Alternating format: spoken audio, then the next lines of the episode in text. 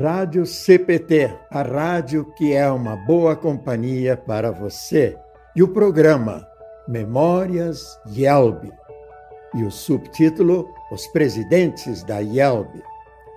E hoje nós temos conosco aqui Carlos Walter Winterle, pastor emérito e também doutor por várias universidades dos Estados Unidos, doutor honoris causa. E o Carlos Walter nasceu em uh, Santa Cruz do Sul, no Rio Grande do Sul, em 1950. E ele é filho, filho de pastor também, do pastor Léo Winterle. E pastor Léo Winterle era casado com a dona Frida Sander. Carlos Walter foi casado, é casado com dona Lídia e casou em 1973 e foram abençoados pelos com os filhos Léo Cristiano, Tatiana e Paulo Henrique. Mas também a família está aumentada pelos netos, o Martin, que já faleceu em acidente, Henrique e Júlia, Léa e Luiz, Lucas e Ana. Carlos Walter se formou no Seminário Concórdia de Porto Alegre em 1972.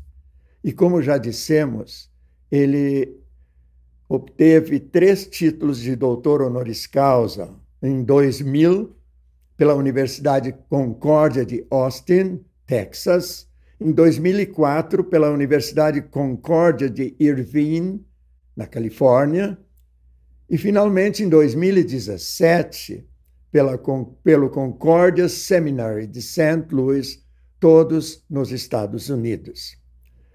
Depois de, antes de se formar, o seu estágio foi em São Paulo, na congregação Concórdia de Moema, onde também aconteceu, para onde também aconteceu o seu primeiro chamado. E em São Paulo, ele permaneceu em diversos, diversas localidades até o ano de 1988. E aí foi chamado para a Congregação Concórdia de Porto Alegre, no estado do Rio Grande do Sul. Nessa congregação, ele atendeu todas as pessoas desta cidade de Porto Alegre, e arredores por dez anos. E aí esteve numa convenção nacional onde foi eleito presidente. E essa atividade presidencial ele desenvolveu por dois, duas épocas né, seguidas, cada uma de quatro anos, ou seja, por oito anos ele esteve na presidência por essas duas gestões até o ano 2006. Aí chegou a mudança de continente. Das Américas, ele seguiu para a África fazer trabalho missionário e por quatro anos ele foi missionário no Quênia e dez anos depois na África do Sul. E é lógico que na África ele, com a sua convivência, já entendia algumas palavras e conseguia se eh, comunicar uh, com as várias comunidades que tinham muitos idiomas e muitos dialetos. Winterle também fez parte, em, durante toda a sua vida, após formado, de um sem número de comissões e departamentos da igreja, tanto por indicação como por votação. E essas votações podiam ser distritais, em convenção nacional ou pelo conselho diretor. Em 2021, a igreja lhe concedeu o título de pastor emérito. Essa é uma pequena biografia que nós poderíamos falar uma manhã e uma tarde inteira sobre a biografia do pastor Winterle. Mas vamos nos ater por enquanto, porque no restante da nossa conversa irão surgindo é, complementos dessa biografia. E aí eu perguntaria para o pastor como que foi a sua decisão ou de seus pais para vir estudar no seminário e ser pastor. Por favor, a palavra é sua, pastor. Uma alegria, Paulo Udo, de estar conversando contigo aqui. É, saúdo também a todos que estão nos assistindo. Foi uma questão de vocação. Meus pais, desde que me conheço por gente, é, diziam que eu iria para o seminário e que meu irmão, mais velho que eu, seria médico. Ele não seguiu a carreira. Foi contador de bom sucesso, mas eu fui ao seminário com 11 anos, não lembro quem me levou, se foi meu pai ou foi minha mãe, mas eu lembro que foi uma experiência muito boa. Eu sempre abracei os desafios e oportunidades que Deus colocou na minha frente, sem questionar. Cheguei no seminário na época da superpopulação, havia muitos alunos em cada quarto, e eu, de 11 anos, tinha colegas de 17, 18, de 25, 28 no mesmo quarto tanto no quarto estudo como no quarto dormitório. E eles foram para mim como irmãos mais velhos. Não tenho trauma nenhum de ter ido tão cedo para o seminário. A grande vantagem foi que desde cedo, desde o começo do ginásio, tivemos muitas aulas de história bíblica e de catecismo, que depois ajudaram na parte da teologia, com toda a dogmática, todo o conhecimento da Bíblia e na pregação. É, Acho que é isso, por enquanto, né, sobre a minha vocação. Nunca questionei, sempre enfrentei pela graça de Deus. É, eu é interessante que essa questão do seminário, isso acho que chegou uma época, e quando me perguntam, uh, alguns visitantes aqui das dependências me perguntam, né, eu digo, não, aqui já habitaram jovens desde os 11 de 11 a 22, 25 anos, todos juntos, num número superior a 200, chegou a superior a 200, com, uh, como se diz, completo tudo, dormitórios, roupa lavada, refeitório, fabricação de pão, etc, etc. Isso for, se pensarmos hoje em dia, é claro, deixando de lado a legislação sobre esses assuntos, nós vemos que aí também já aconteciam milagres aqui. E uh, mesmo assim, e eu acho que até por isso, como o senhor mesmo falou, uh, foi tão bom o senhor ter tantos irmãos na sua educação, no início da sua educação aqui. A segunda coisa assim que, é, que, me causa espécie um pouco é quando a pessoa vem do interior, né, que eu chamo interior, apesar que Santa Cruz do Sul já era na época uma cidade pujante, mas comparando com Porto Alegre, como é que foi essa essa transição é, em termos de cidade? Porque mesmo que o senhor ah, habitasse 80% ou 90% do tempo no seminário, esse choque cultural saindo de Santa Cruz e vindo para Porto Alegre? Como é, como é que o amigo administrou isso? Olha, não, não lembro de choque. Eu lembro de certa, certo medo, certa reserva de ir para o centro, pegar ônibus, etc. Eu tinha uma tia em Niterói e uma irmã em São Leopoldo, e praticamente todo final de semana eu ia visitar uma ou outra, inclusive a irmã de São Leopoldo me acolheu sempre desde sexta de tardezinha até domingo de noite ou segunda de madrugada, onde eu participava da juventude em São Leopoldo. Mas o começo, como criança de 11 anos, uma prima me pegou no seminário, me levou até o centro, mostrou onde é que pegava o ônibus para Niterói, para São Leopoldo, e eu enfrentava. Como eu disse, eu sempre enfrentei os desafios que havia à minha frente sem questionar muito. É, e o lema da minha formatura é, vejo hoje que também já foi o lema do meu estudo. A nossa suficiência vem de Deus. É Deus que nos capacita, é Deus que nos torna hábeis para o trabalho e para enfrentar os desafios. O, e o seu estágio, aí o salto foi mai, maior ainda, né? E o primeiro lugar do estágio e o primeiro lugar para o chamado foi na grande São Paulo, uma megalópole. Aí era maior ainda e, e o amigo já tinha essa formação, né? É, já devia ter lá seus 20 anos, 20 e poucos anos, né? Então, uh, o enfrentamento da capital, parece que isso foi assim, tipo, subindo uma escadinha, né?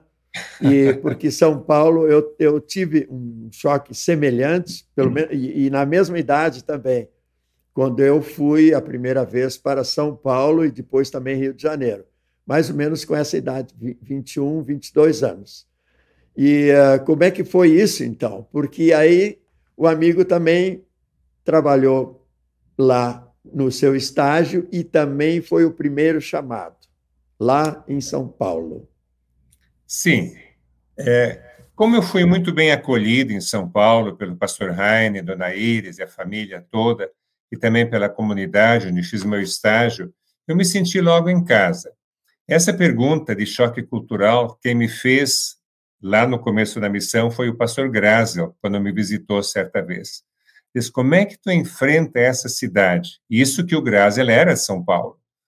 Eu digo, olha, estou enfrentando, Deus está me dando força, né? E daí houve um contraste muito grande, porque a congregação onde eu fiz meu estágio, a congregação de Anópolis, era uma congregação de classe média, num bairro muito bonito, muito bom. E junto com esse trabalho, eu comecei uma missão num dos bairros bem pobres de São Paulo, Rio Bonito, onde hoje é a congregação de Interlagos, que tive a graça de fundar e organizar, né, e sair de lá depois de 15 anos de trabalho. Mas é, eu vejo onde tem gente, tem trabalho de evangelização, de compartilhar Cristo. Em São Paulo tem muita gente. É, e daí Deus me deu várias oportunidades lá. Você vai comentar um pouco também sobre isso. É, na, no seu trabalho também em São Paulo, e, uh, e isso foi interessante, essa oportunidade só poderia acontecer em São Paulo.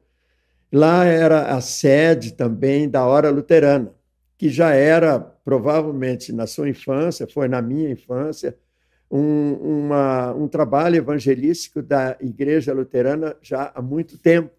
Mas o senhor, quando esteve em São Paulo, estava no local onde acontecia a hora luterana, onde ela era organizada, onde os pastores responsáveis por ela atuavam. E o senhor pôde, por algumas qualidades especiais que tinha, uma delas era eu, eu reconheço, não sei se está no seu currículo, mas a sua facilidade de comunicação é muito grande. Então, conta um pouco como foi esse, esse, essa sua atuação na hora luterana em São Paulo. É, foi uma das grandes bênçãos da minha vida. É, talvez eu possa dizer assim dois motivos, né? Um porque eu comecei a namorar a neta do fundador da Aula Luterana, neta do velho Rassi, a Lídia. Então, já estava em família. Segundo, durante o estágio, como, vou dizer, um garoto de 21 anos, né? O então diretor da Luterana, eh, Johannes Giedret, que depois foi muitos anos presidente da IELB, ele me convidou para gravar dois programas da Luterana. Ele prepara os sermões e nós vamos no estúdio e vamos gravar. Aquilo foi uma oportunidade assim nunca imaginada. Eu lembro que eu escrevi para os meus pais e a família inteira que se sentou ao lado do rádio, como costumava fazer sempre, né, escutando o professor Vart, eh, pastor Vart, desculpe, e também para escutar o filho e irmão na hora luterana. Aquilo foi só um gostinho durante o estágio. Depois, quando eu voltei para trabalhar em São Paulo, fui designado como missionário para lá, o diretor foi eleito presidente da igreja e ficou vacante o cargo dele lá, ele continuou assumindo mas de longe, e precisavam locutores. Então, o pastor Ari Gitz e eu assumimos essa parte de locução. Depois, o pastor Ari saiu e eu fiquei trabalhando oito anos no escritório da Luterana como locutor e como quem respondia as, as perguntas, as cartas todas, e revisava as mensagens que os colaboradores mandavam. E esse contraste entre a Orla Luterana, Indianópolis, Moema, lá, a congregação, e o bairro onde eu trabalhava, que era muito carente, esse contraste me deu um balanço de como trabalhar com pessoas de origens diferentes e de visões diferentes, né? Mas tenho muita saudade, muita lembrança. E agora que eu me aposentei, voltei aqui para minha cidade natal, Santa Cruz do Sul, entrei na equipe dos pastores locais e uma vez por mês tenho a oportunidade de preparar uma semana de cinco minutos com Jesus e de gravar. E essa mensagem é também divulgada para toda a lista de amigos e familiares e a congregação divulga e, e vai longe. Sei que até vai para o exterior. Muito bonito. Agora uh, eu, eu peço licença para dizer como é complexo o preparo para essas entrevistas. Nessa pergunta da hora luterana, eu tinha primeiro colocado assim: até hoje você radiofoniza programas da hora luterana. Esse foi o início que eu tinha preparado. E na hora de falar, eu não, eu não comecei assim, eu, eu entrei direto na questão de São Paulo, seu trabalho e a hora luterana. Mas uh, eu, para mim, é muito prazeroso poder uh, fazer esse trabalho, porque eu, queira ou não queira, eu, eu me aprofundo na, na vida dos, dos senhores presidentes que foram, que estão presidentes, que são situações assim fantásticas na, na nossa igreja, na igreja luterana. E no seu caso também tem tantas coisas que nós eh, não, não conseguimos juntar todos num programa que pretende ser breve, né? Suas suas viagens por esse mundo, né? As associações internacionais uh, ligadas à Yelp, as associações ligadas à Lutheran Church Missouri Synod e as reuniões que precisava assistir, ora num país da América Latina, ora nos Estados Unidos, ora na Europa. Então, essas atividades é, elas vão ficar para um, quem sabe um dia um livro seu sobre uh, o seu trabalho no reino de Deus aqui no Brasil, porque ele é bastante bastante variado e bastante complexo também. E o restante resumir... do tempo, pois não, Faz favor. É, eu posso, posso resumir, talvez, dessas aventuras que a gente teve oportunidade de vivenciar. Ainda como pastor da Concórdia, nós tínhamos um grupo de jovens muito ativo e um grupo de dança gaúcha também. E em 1992 deu a oportunidade de levar esse grupo para um Youth Gathering, um grande encontro de jovens, com 25 mil jovens, acho que tinha, né? E se apresentar lá nesse grupo. Foi minha primeira viagem aos Estados Unidos. Depois levei segunda vez o grupo em 95 e depois fui eleito em 98 como presidente e daí começaram as viagens internacionais a serviço, como você falou. E quando tive no Quênia, daí o sistema era o seguinte, o missionário tinha que ir às suas bases para conseguir o seu subsídio, conseguir apoio para a missão. Então, minha esposa e eu fizemos uma viagem de seis meses pelo Brasil, pelos Estados Unidos. É, chegamos a dar a volta ao mundo, fomos até Hong Kong e depois a Europa, divulgando o trabalho no Quênia. E isso realmente foi um presente de Deus, assim, agradecemos continuamente pelo número de pessoas que a gente contatou e pela oportunidade que a gente teve de divulgar o reino de Deus num outro país. É, foi muito bom. Quando eu falo com jovens, né, sejam estudantes do seminário ou não, é uma das coisas que eu sempre insisto em dizer, se possível e os pais puderem ajudar, ou padrinhos, né, duas coisas na formação acadêmica devem ser uh, usadas como complemento. Uma a possibilidade de visitar, que seja por duas semanas, um outro país. E a segunda é um idioma adicional. Nós sabemos, pela nossa experiência também, e de ouvir outras pessoas comentar, que o idioma internacional no momento é o inglês, não resta dúvidas. Então, é o mais fácil, é o vocabulário mais, mais uh, simples, e, uh, e os cursos também são mais difundidos.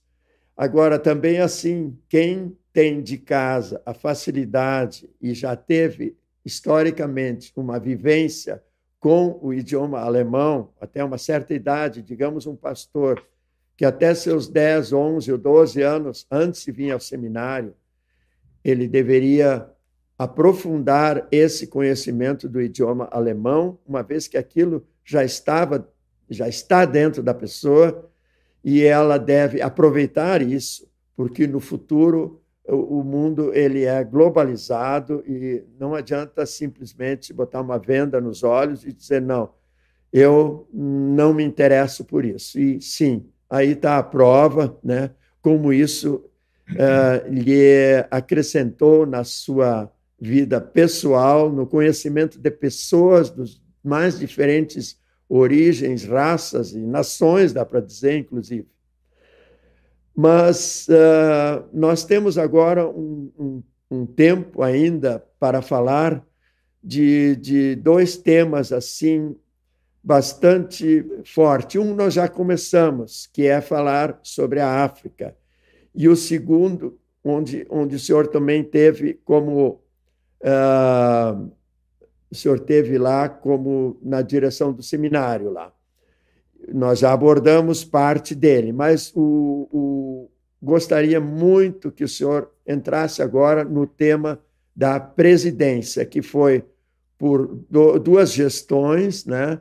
E foram gestões também muito importantes, como todas as gestões da nossa igreja aqui no Brasil, da Igreja Evangélica Luterana do Brasil, que a, a presidência tem uma influência super enorme na, no desenvolvimento da igreja, com todo o grupo que a presidência atua, um grupo de nomeados e um grupo de pessoas eleitas. Gostaria que o senhor, então, falasse alguma coisa ainda para completar essa parte da África e depois o senhor falasse da presidência das suas duas gestões. Por favor, pastor. É, começando pela África, então, segundo a sugestão, nunca esteve nos meus planos ir para a África, mas é, eu recebi um telefonema de, dos Estados Unidos perguntando se eu consideraria um chamado para Nairobi. E minha pergunta foi: onde é que é Nairobi? No Quênia.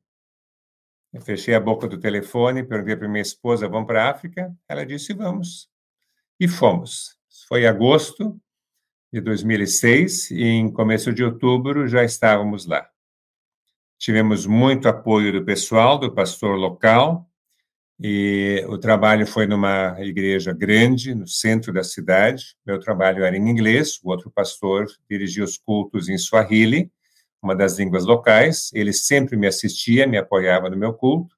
Íamos junto fazer as visitas, os estudos, a demais programações. Até hoje temos grande amizade, o pastor local, Enos Omodi, e a minha pessoa. Na oportunidade que eu tive lá no Quênia, eu fui convidado pelo diretor-geral de missões de Missouri para a África para ir a Moçambique como tradutor. Como Moçambique fala português, ele me convidou, vamos junto, você vai ser meu tradutor. Quero conhecer aquele país e o que está acontecendo por lá. E naquela ocasião conhecemos o pastor Alfazema, que era um refugiado de guerra, que tinha encontrado acolhida no Canadá. Ele se tornou luterano, pastor luterano, e as congregações dele do Canadá mandaram ele de volta para Moçambique. E ele, lá nessa reunião que tivemos, pediu apoio para a educação teológica. Eu ofereci o curso da educação teológica por extensão do seminário, ele aceitou e em 2010 começamos a dar esses cursos. Então, eu ia do Quênia para Moçambique, cada ano, às vezes duas vezes por ano, e depois eu recebi o chamado do, da cidade do Cabo. Isso também foi uma coisa interessante. Minha esposa e eu estávamos orando para ficar na África, porque meu contrato para o Quênia foi de quatro anos, dois mais dois. Ficar na África. E daí veio o chamado de, da cidade do Cabo. Eu só posso agradecer a Deus como ele trabalha, como ele designa a gente para os diferentes lugares. E, repito de novo, sempre abracei com muito amor e com muita garra as oportunidades que Deus colocou à minha frente. Lá na cidade do Cabo, uma cidade belíssima, uma das mais belas do mundo, é, desenvolvemos um trabalho missionário numa congregação pequena e íamos também para Moçambique todo ano, às vezes duas vezes por ano também, com o apoio da congregação, que mandava roupas, mandava livros, mandava ofertas e assim por diante.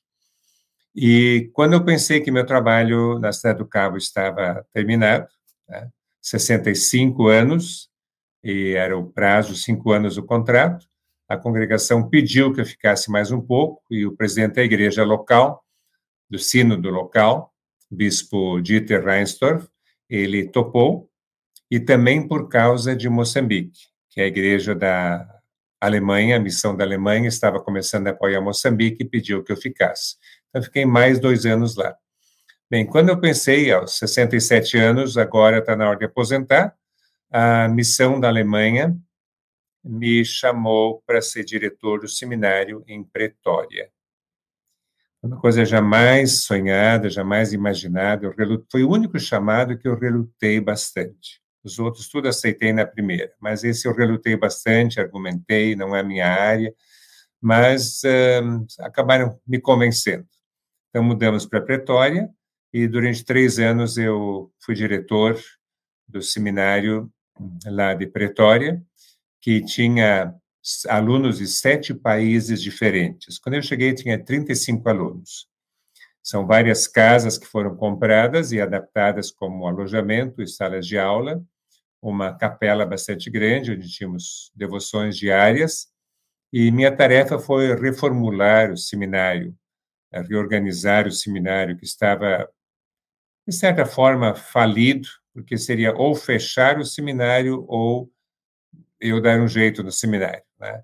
Foi uma tarefa bastante árdua, exigiu muito de mim, realmente. Eu sempre digo que acabou com minha saúde também, mas Deus foi bondoso, abençoou meu trabalho e pude largar, depois de três anos, quando terminou meu contrato, nas mãos de um outro diretor que está levando adiante muito bem o seminário e ele está realmente hoje com um bom futuro. É um seminário estratégico para a África, porque os outros países em torno não têm seminários e mandam os alunos para lá.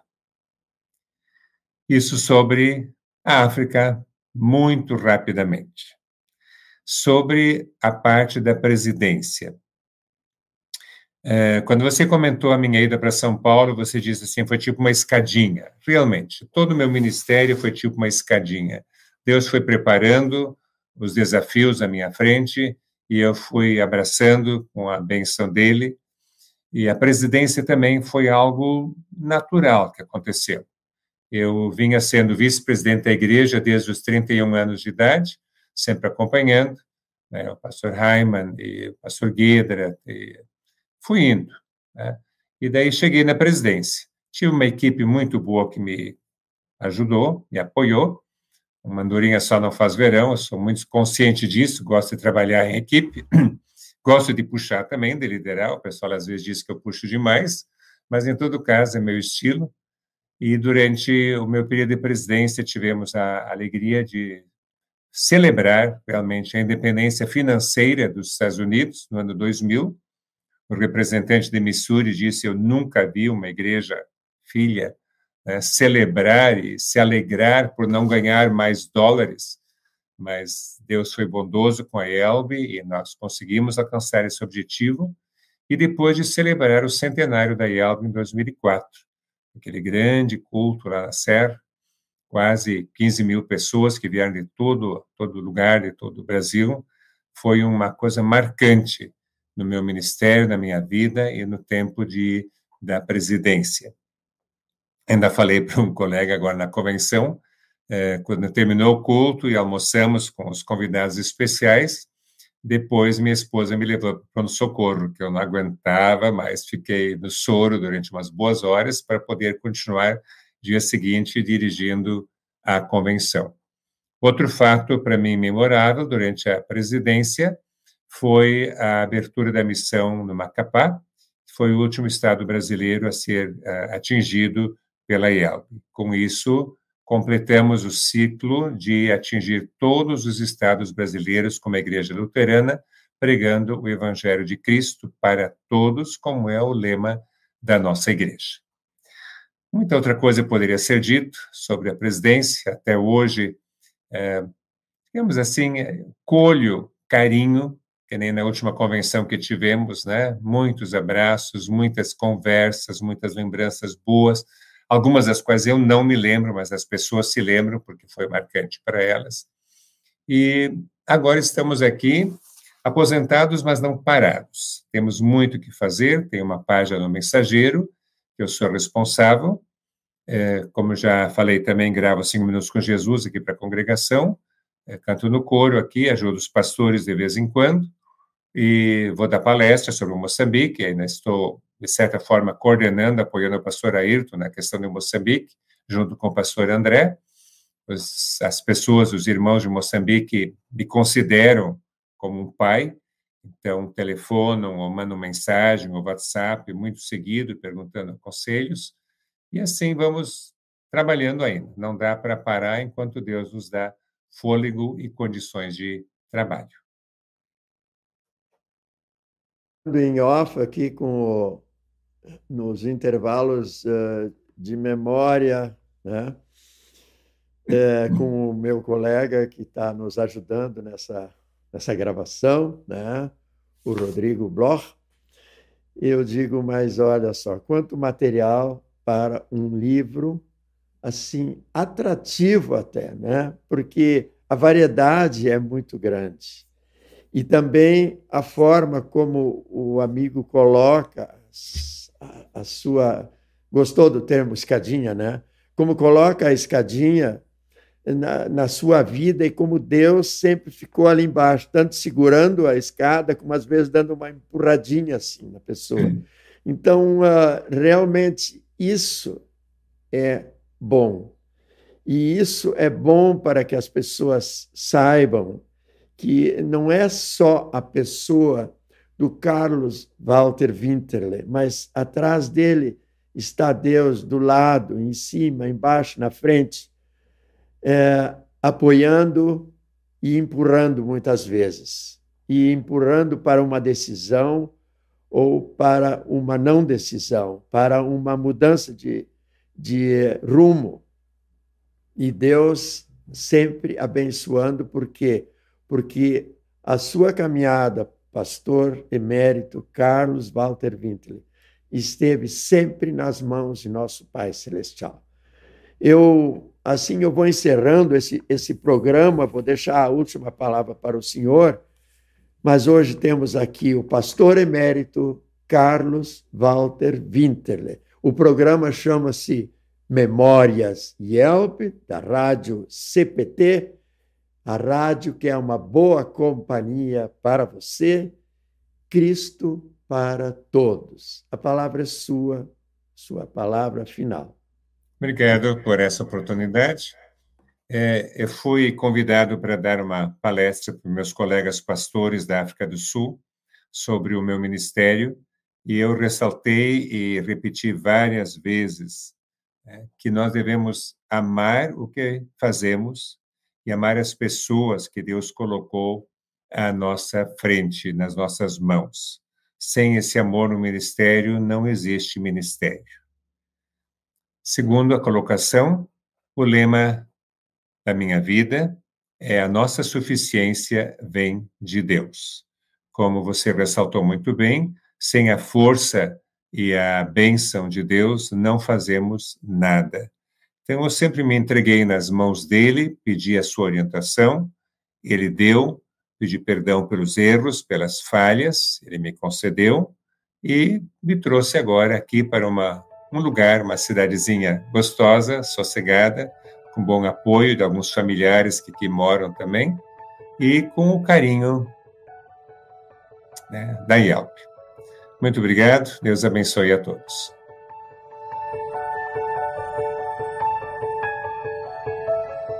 Para saber mais, entre em nosso site radiocpt.com.br e acompanhe nossa programação.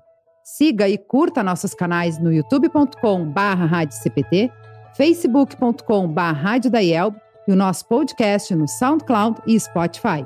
E compartilhe a mensagem de Cristo para todos.